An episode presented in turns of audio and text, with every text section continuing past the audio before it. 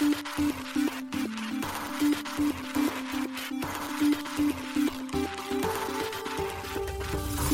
しい経済ニュース。この番組では現当社のメディア新しい経済がブロックチェーン仮想通貨フィンテックに関する日々のニュース解説を平日毎日音声コンテンツでお届けしています。そして新しい経済ではブロックチェーン仮想通貨に関するニュース解説記事やインタビュー記事学習記事などのたくさんのコンテンツを掲載しております。ぜひ新しいひらがな経済漢字で検索してメディアもチェックしてくださいそして LINE 公式アカウントではメディアの更新情報を配信しております LINE 公式アカウントにもぜひご登録ください現当社新しい経済編集部の大津賀です。高橋です。はい、本日は1月の12日金曜日です。今日のニュース行きましょう。米国の現物ビットコイン ETF 初日出来高は約6686億円。グレースケール、ブラックロック、フィデリティが取引量を大半占める。米ロビンフッド現物ビットコイン ETF11 銘柄を取り扱い開始。USDC 発行の米サークル、IPO を守秘義務付きで申請。韓国金融規制当局暗号資産 ETF 禁止の姿勢貫く米国での承認影響を受けず報道 DMM の DM2C スタジオデジタルプライスオンラインクレーンゲームバウンティーハンターズ年内リリースへアクシーインフィニティゲーム内通貨 SLP 発行上限を440億ドルに。ビタリックネットワーク容量改善でガスリミット最大値の引き上げ提案。一つ目のニュースは、米国の現物ビットコイン ETF 初日出来高は約6686億円、グレースケール、ブラックロック、フィデリティが取引量大半占めるというニュースです。ロンドン証券取引所グループ LSEG のデータによると、米国上場のビットコイン上場投資信託ビットコイン ETF は現地時間の1月10日に米証券取引委員会 SEC が承認した画期的な商品に投資家が飛びついたため、1月11日午後の時点で46億ドル、日本円にして約6686億円相当の株式が取引されました。この商品は暗号資産業界にとって分岐点となる瞬間であり、多くの専門家が未だに危険視しているデジタル資産が投資として広く受け入れられるかどうかが試されることになります。ブラックロックの iShares ビットコイントラスト、グレースケールビットコイントラスト、ARK21 Shares ビットコイン ETF など11の現物ビットコイン ETF が11日の朝に取引を開始し、市場シェアをめぐる熾烈な競争が始まりました。グレースケール、ブラックロック、フィデリティが取引量の大半を占めたことが LSEG のデータにて明らかになっています。米金融コンサルタントのベタファイのストラテジスト、トッド・ローゼンブルース氏は、新しい ETF 商品の取引量は比較的好調だ。しかし、これは1日だけの取引ではなく、長期戦になるであろう、と語りました。SEC は暗号資産業界との10年にわたる戦いを経て、10日遅くにようやく ETF 商品へのゴーサインを出しました。投資信託の最大手であるヴァンガードは、ビットコインの現物 ETF を同社のプラットフォームで証券会社の顧客に提供する予定はないと述べました。SEC は以前、投資家保護の懸念から、すべてのビットコイン ETF の現物を却下していました。SEC のゲイリー・ゲンスラー委員長は10日の声明で、今回の承認はビットコインを推奨するものではなく、ビットコインは投機的で不安定な資産であると述べました。ETF の販売により、ビットコインの価格は2021年12月以来の高値まで上昇しました。直近では0.77%高の4万6303ドル、日本円にして約673万円で、2番手の暗号資産であるイーサリアムの価格は2.79%高の2597.95ドル、日本円にして約38万円でした。規制当局の承認は発行体感の厳しい市場シェア争いに火をつけ、11日の発売前にもかかわらず、商品の手数料を米国 ETF 業界の基準よりも大幅に引き下げた発行体もありました。新しいビットコイン ETF の手数料は0.2%から1.5%で、多くの会社は一定期間または一定額の資産に対して手数料を全額免除することも提案しています。バルキリーは ETF の取引開始後、手数料を0.25%に再度引き下げ、最初の3ヶ月間は無料としました。グレースケールは11日に既存のビットコイン信託を ETF に転換することが承認され、一夜にして280億ドル、日本円にして約4兆円以上の運用資産を持つ世界最大のビットコイン ETF が誕生しました。ビットコイン ETF の現物投資額の見積もりは様々です。リサーチ会社バーンスタイン社のアナリストは、フローは徐々に蓄積され、2024年には100億ドル、日本円にして約1.4兆円を超えると見積もっています。一方、スタンダード・チャータード証券のアナリストは今週、ETF は今年だけで500億ドル、日本円にして約7.2兆円から1000億ドル、日本円にして約14.5兆円の資産の資金を引き寄せる可能性があると述べました。他のアナリストは5年間で550億ドル、日本円にして約8兆円の資金流入があると述べています。11日に ETF の取引が始まると、市場参加者はトレーダーが ETF を買う価格と売る価格の差を示すビッドアスクスプレッドを注視しました。スプレッドが狭い ETF は通常より魅力的とみなされます。ギャラクシーデジタルとの ETF が11日にデビューしたインベスコの商品戦略担当ディレクターであるジェイソン・ストーンバーグ氏は取引量、内部プログラミング、参加者の数がスプレッドを良いところに導くために決定的に重要だと述べました。アナリストの中には今回の承認は時期尚早だと警告する者もいます。2022年の暗号資産取引所 FTX の破綻などのスキャンダルが投資家の警戒心を高めているためです。ヴァンガードの広報担当者は、同社は独自の暗号資産投資商品を販売する計画はなく、株式、証券、現金などのコア資産クラスに重点を置いていると述べました。11日のウェビナーで、ゴールドマンサックスの投資戦略グループ長兼ウェルスマネジメントの最高投資責任者であるシャルミン・モサワー・ラーマニ氏は、暗号資産は投資ポートフォリオにふさわしくないと述べました。ビットコインのようなものに価値があるのでしょうか投資する資産クラスではないと思います。モサバー・ラーマニ氏は述べています。それでも現物ビットコイン ETF がイーサリアムの現物商品など、さらに革新的な暗号資産 ETF への道を開くと期待する向きもあります。グレースケールのマイケル・ソネン社員最高経営責任者は11日のインタビューで、投資家がビットコインの現物商品のオプションから収入を得られるようにするため、カバードコール ETF を申請する予定だと述べました。。なお、カバードコールとは、オプション取引を利用した投資手法の一つで、原資産を保有しながら、その原資産のコールオプションの売りポジションを取る戦略のことです。暗号資産関連株は11日、当初は上昇しましたが、ビットコインのマイニング業者であるライオット・プラットフォームズが15.8%、マラソンデジタルが12.6%、それぞれ下落し1日を終えました。企業としてビットコイン投資を行うマイクロストラテジーは5.2%、暗号資産取引所のコインベースは6.7%下落しました。ビットコイン先物に連動するプロシェアーズビットコインストラテジー ETF は0.44%上昇しました。また11日、ステーブルコイン USDC を発行する米サークルは、米国での新規株式公開を秘密裏に申請したと発表。サークルは米ドルにペッグされた暗号資産 USDC の発行とガバナンスをコントロールしています。います。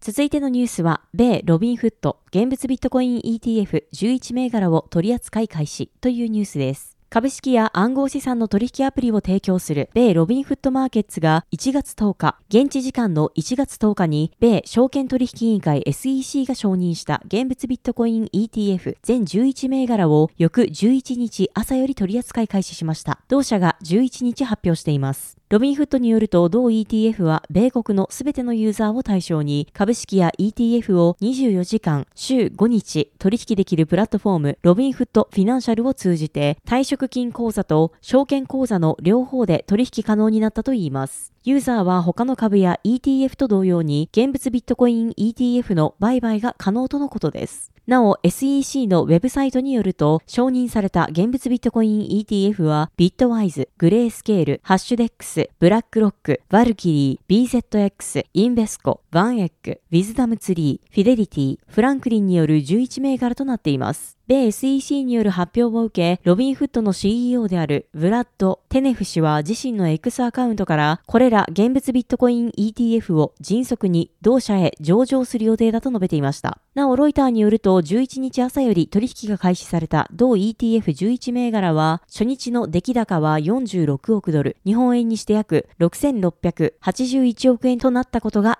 伝えられています。続いてのニュースは USDC 発行の米サークル IPO を守秘義務付きで申請というニュースです。米ドルステーブルコイン USDC を発行する米サークルが米証券取引委員会 SEC へ同社株式の新規株式公開 IPO 案に関する登録届出書フォーム S1 の草案を提出したことを1月11日発表しました。これはサークルにとって初の IPO 書類提出となります。サークルによれば、同書類は守秘義務付きで提出したものであり、募集株式数及び価格帯は未定とのことです。なお、IBO は SEC が審査プロセスを完了した後、市場やその後の条件次第で実施される見込みだといいます。サークルは2021年7月に SPAC 特別買収目的会社であるコンコードアクイジションコーポレーションと企業結合し上場する計画を発表していました。しかし、コンコードを SPAC とするサークルの上場計画は難航し、両社の契約条件に定められた結合期限の2022年12月に上場計画の解消がサークルとコンコード両社の取締役会によって承認されていました。この時、サークルの CEO であるジェレミー・アレール氏は、私たちは期限内に SEC の要件を満たすことができなかったとツイッターにて述べています。昨年11月にはサークルが2024年初めの IPO を目指し再検討している様子がブルームバーグによって報じられていました。続いてのニュースは、韓国金融規制当局、暗号資産 ETF 禁止の姿勢貫く、米国での承認影響を受けず、報道というニュースです。韓国の金融規制当局である韓国金融委員会 FSC が暗号資産上場投資信託 ETF の取引を禁止する規則方針を貫く姿勢を示しました。関係者の話として現地メディア、キョンヒャン新聞が1月11日報じています。報道によれば FSC の関係者は、米国で現物ビットコイン ETF が承認されたことは、韓国の規制当局が規制方針を変えたり、再検討するような出来事ではないと、キョンヒャン新聞に語ったといいます。また関係者によれば、韓国政府は金融市場安定と投資家保護のために金融機関の暗号資産投資を禁止するという原則を貫いたと述べています。韓国の資本市場法は現在、ETF などの投資契約証券の原資産の範囲を金融投資商品、通貨、通常の商品に限定しており、暗号資産は含まれていません。韓国政府は暗号資産を金融資産として認めておらず、2017年12月13日、関係省庁時間会議で暗号資産関連緊急対策を発表し、金融機関が暗号資産の保有、買い入れ、担保取得、持ち分投資を禁止しています。続いてのニュースは DMM の DM2C スタジオデジタルプライズオンラインクレーンゲームバウンティーハンターズ年内リリースへというニュースです。DMM.com の Web3 子会社である DM2C スタジオがデジタルプライズオンラインクレーンゲームバウンティーハンターズを2024年中にリリースすることを1月12日発表しました。このゲームのリリースに向け同社はゲーム開発、運用会社ファンタズムエンターテインメントと協業するとのことです。なお、バウンティーハンターズは DM2C スタジオの Web3 プロジェクトシームーンプロトコルのプロダクトとしてゲーム特化ブロックチェーンのオアシス上のレイヤー2の独自ブロックチェーン DM2 バースにてリリースされる予定です。バウンティーハンターズはオンラインクレーンゲームでの NFT 獲得やトークンでの報酬を得られる対戦型デジタルプライズオンラインクレーンゲームです。プレイヤーはシングルモードまたはプレイヤー VS プレイヤーモードでオンラインクレーンゲームをプレイすることでゲームの特殊効果を発動できる NFT の獲得やキャラクターの育成ができるといいます。本物のクレーンマシンのライブ映像を見ながらスマホでの遠隔操作でプレイが可能とのことです。また同ゲーム内では DM2C スタジオが今年発行予定の独自トークン DM2P を使ってプレイできるといいます。ゲーム内では Amazon ギフト券や BTH トークンなどに交換できるコインや同ゲームのプレイを有利にする NFT DM2 バースで配信される様々なゲームの NFT を獲得することができるとのことです。また獲得した NFT はアプリ内のウォレットで売却することにより収益化することも可能とのことです。バウンディハンターズのベータ版は今年の第1四半期から第2四半期の間にリリース予定で正式版のリリースは今年の第3四半期を予定定しているといいます。DM2C スタジオは昨年1月に設立された新会社です。DMM の100%子会社で主な事業として自社トークン発行及び運用、Web3 サービスの企画、開発及び運営、Web3 サービスのコンサルティング、Web3 サービスの受託開発を挙げています。DM2C スタジオは昨年12月、プライベートラウンドにて約3.4億円の資金調達を実施したことを発表。なお同社としては初めての資金調達でした。この資金調達は本格的なグローバル展開を見据えた戦略的パートナーシップの締結を目的としているとのことでした。